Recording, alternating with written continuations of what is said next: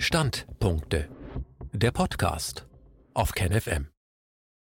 Weißkittel mit finsteren Plänen. Mit den Forderungen nach einer Covid-19-Impfstrategie für Kinder verletzt der 124. Deutsche Ärztetag sein Berufsethos. Ein Standpunkt von Katrin Schmidt. Wenn es um Kindeswohlgefährdung geht, dauerte es für gewöhnlich nicht lange, bis ein Chor von Empörungsschreien aufgebrachter Eltern ertönte. Doch angesichts der ungeheuerlichen Vorschläge des 124. Deutschen Ärztetages, die Corona-Impfung bei Kindern betreffend, ist das Schweigen im Wald unerträglich laut. Dabei steht Deutschland mit diesem gedanklichen Vorstoß eine Kindswohlgefährdung von historischem Ausmaß ins Haus. Vor diesem Hintergrund muss die Frage erlaubt sein, ob der Nürnberger Kodex noch gilt oder ob dieser zum Lippenbekenntnis verkommen ist. Die Bundesärztekammer als die deutsche Spitzenorganisation der ärztlichen Selbstverwaltung ist selbst keine Kammer oder eine sonstige Körperschaft des öffentlichen Rechts und fungiert als nicht eingetragener Verein ohne eigene Rechtsfähigkeit. Sie bündelt aber mit den Ärztekammern der Länder 17 Körperschaften des öffentlichen Rechts, Nordrhein-Westfalen verfügt über zwei eigenständige, regional organisierte Kammern Während sie durch die Unterstützung der Landesärztekammern mittelbar gesetzliche Aufgaben übernimmt, erwuchsen ihr in den letzten Jahren auch unmittelbare gesetzliche Aufgaben, zum Beispiel in der Transfusions- oder Transplantationsmedizin.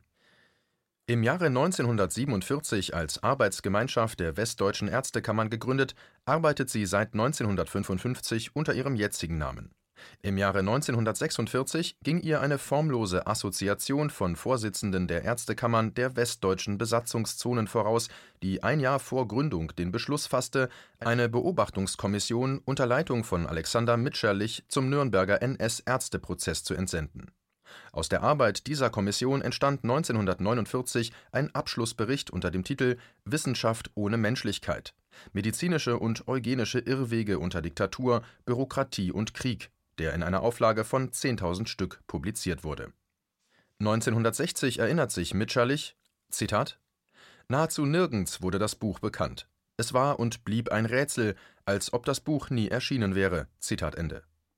Über das Schicksal des Buches herrscht bis heute Unklarheit. Mitscherlich vermutete, es sei von den Ärztekammern in toto aufgekauft, denn alle Exemplare seien kurz nach dem Erscheinen aus den Buchläden verschwunden Mitscherlich hingegen wurde fortan aus deutschen Medizinfakultäten ausgegrenzt und nie an eine solche berufen.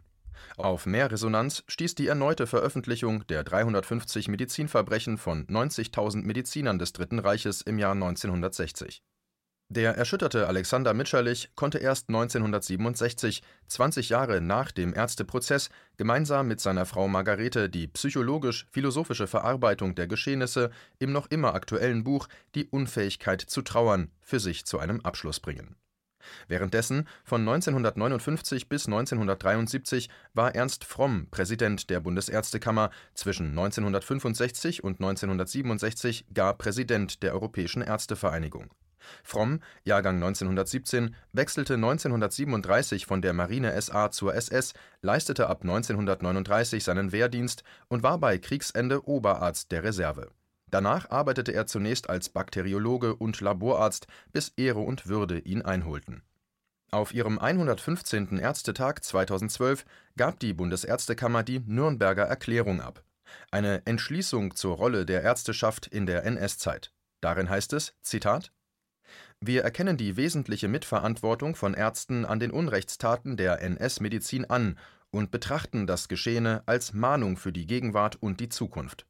Wir bekunden unser tiefstes Bedauern darüber, dass Ärzte sich entgegen ihrem Heilauftrag durch vielfache Menschenrechtsverletzungen schuldig gemacht haben wir verpflichten uns als Deutscher Ärztetag darauf hinzuwirken, dass die weitere historische Forschung und Aufarbeitung von den Gremien der bundesrepublikanischen Ärzteschaft aktiv sowohl durch direkte finanzielle als auch durch institutionelle Unterstützung wie etwa den unbeschränkten Zugang zu den Archiven gefördert wird. Zitat Ende. Man sollte meinen, die Aufarbeitung sei weit fortgeschritten und der Ort des Ärztetages bewusst gewählt worden Nürnberg Dort wurde in der Urteilsverkündung des Ärzteprozesses 1946 / 47 der Nürnberger Kodex zur Vorbereitung und Durchführung medizinischer oder anderer Experimente am Menschen formuliert, der seitdem zu den medizinischen Grundsätzen der Medizinerausbildung gehört Im Beschlussprotokoll des 124. Deutschen Ärztetages mit Stand vom 6. Mai 2021 findet sich auf den Seiten 31 und 32 unter dem Titel Notwendige Covid-19-Impfstrategie für Kinder und Jugendliche 2021-22 ein Beschluss, der die Bundesregierung auffordert, Zitat, unverzüglich eine Covid-19-Impfstrategie für Kinder und Jugendliche zu entwickeln und vor Einsätzen des Winters 2021-22 umzusetzen. Zitat Ende. Nach einer Auflistung von Maßnahmen, wie das zu bewerkstelligen sei, folgt die Begründung. Hier heißt es: Zitat Auch Kinder und Jugendliche haben deutliche gesundheitliche Risiken infolge einer SARS-CoV-2-Erkrankung. Deshalb muss die Immunität auch für diese Gruppe durch eine Impfung und nicht durch eine Durchseuchung erzielt werden. Das Recht auf Bildung mit Kita und Schulbesuch kann im Winter 2021-22 nur mit einer rechtzeitigen Covid-19-Impfung gesichert werden ohne rechtzeitige Impfung, insbesondere auch für jüngere Kinder, führt ein erneuter Lockdown für diese Altersgruppe zu weiteren gravierenden negativen Folgen für die kindliche psychische Entwicklung. Die gleichberechtigte gesellschaftliche Teilhabe erlangen Familien mit Kindern nur mit geimpften Kindern zurück. Zitat Ende. Mit diesen Einlassungen geht die Bundesärztekammer über den wichtigen Nürnberger Kodex hinweg, in dem es zum Beispiel heißt, dass bei Versuchen am Menschen, Zitat, die freiwillige Zustimmung der Versuchsperson unbedingt erforderlich ist. Das heißt, dass die betreffende Person im juristischen Sinne fähig sein muss, ihre Einwilligung zu geben, dass sie in der Lage sein muss, unbeeinflusst durch Gewalt, Betrug, List, Druck, Vortäuschung oder irgendeine andere Form der Überredung oder des Zwangs von ihrem Urteilsvermögen Gebrauch zu machen, dass sie das betreffende Gebiet in seinen Einzelheiten hinreichend kennen und verstehen muss, um eine verständige und informierte Entscheidung treffen zu können. Zitat Ende. Nun sind die in Deutschland verabreichten Covid-19-Impfstoffe genbasierte Impfstoffe. Nur Vektorimpfstoffe wurden bislang für andere Erkrankungen eingesetzt, während mRNA-Impfstoffe noch nie eine Zulassung für den Menschen erreichten durch die sogenannte Teleskopierung der sonst bei jeder Impfstoffentwicklung vorgeschriebenen Forschungsphasen wurden Daten nur über einen kurzen Zeitraum erhoben, mögliche Langzeitfolgen nicht untersucht und mit Impfbeginn die Phase 3 der üblichen Impfstoffentwicklung eingeleitet, bei der ein Impfstoff üblicherweise über mehrere Jahre an tausende gesunde Freiwillige verabreicht wird mit der vermeintlichen Impfung gegen Covid-19 werden hingegen nicht nur gesunde, sondern innerhalb der vorgeschriebenen Priorisierung alte und gebrechliche Menschen mit Vorerkrankungen und sogar im Palliativstadium sowie inzwischen sogar bevorzugt junge behinderte Menschen geimpft.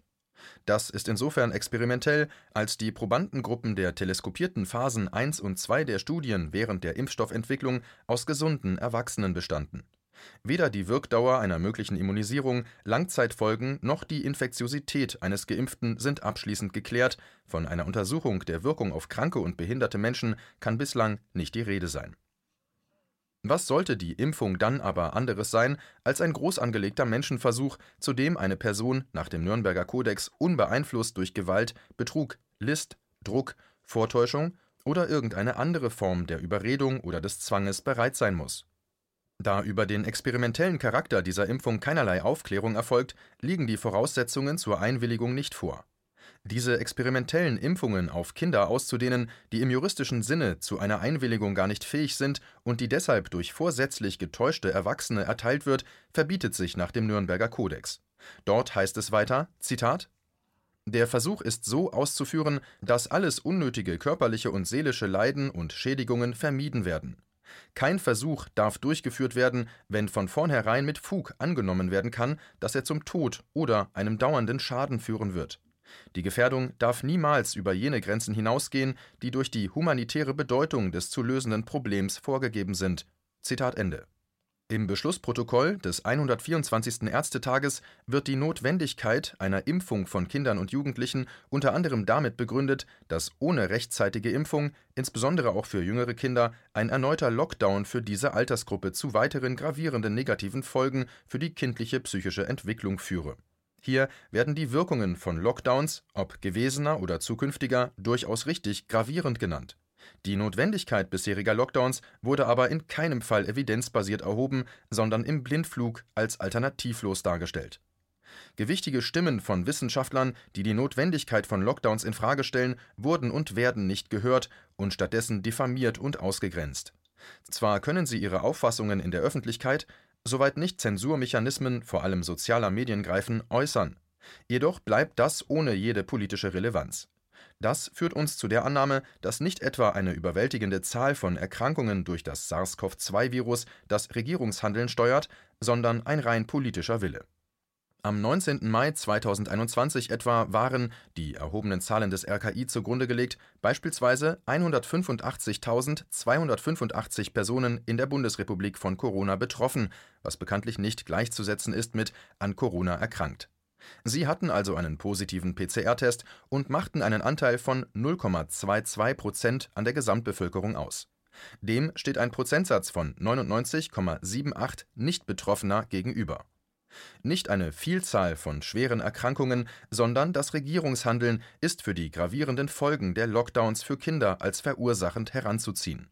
Die Unterstützung des Regierungshandelns durch die Bundesärztekammer ist mittelbar mitverantwortlich für seelische Schäden an Kindern und Jugendlichen, die nicht durch eine experimentelle Impfung zu verhindern sind, sondern nur durch Aufhebung der Corona-Maßnahmen. Wenn es im Nürnberger Kodex heißt, dass ein Versuch nicht durchgeführt werden darf, wenn angenommen werden kann, dass er zum Tod oder zu einem dauernden Schaden führen wird, so ist darauf zu verweisen, dass die Zahl der nach einer Impfung gemeldeten Todesfälle sowie schwerer unerwünschter Reaktionen seit Impfbeginn, also von Dezember 2020 bis jetzt, nach Angaben des Paul-Ehrlich-Instituts PEI die betreffenden Zahlen der Vorjahre um ein Vielfaches übertrifft bis zum 30. April wurden dem Institut zudem insgesamt 524 Todesfälle in unterschiedlichem zeitlichem Abstand zur Impfung gemeldet, die nicht im Zusammenhang mit einer Corona-Erkrankung standen.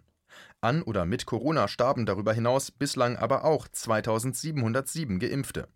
Das geht aus einer schriftlichen Antwort des Sprechers des Gesundheitsministeriums vom 12. Mai 2021 auf eine entsprechende Frage des Journalisten Boris Reitschuster hervor an dieser Stelle ist selbstverständlich nicht zu klären, inwieweit ein kausaler Zusammenhang zwischen Impfung und Tod besteht.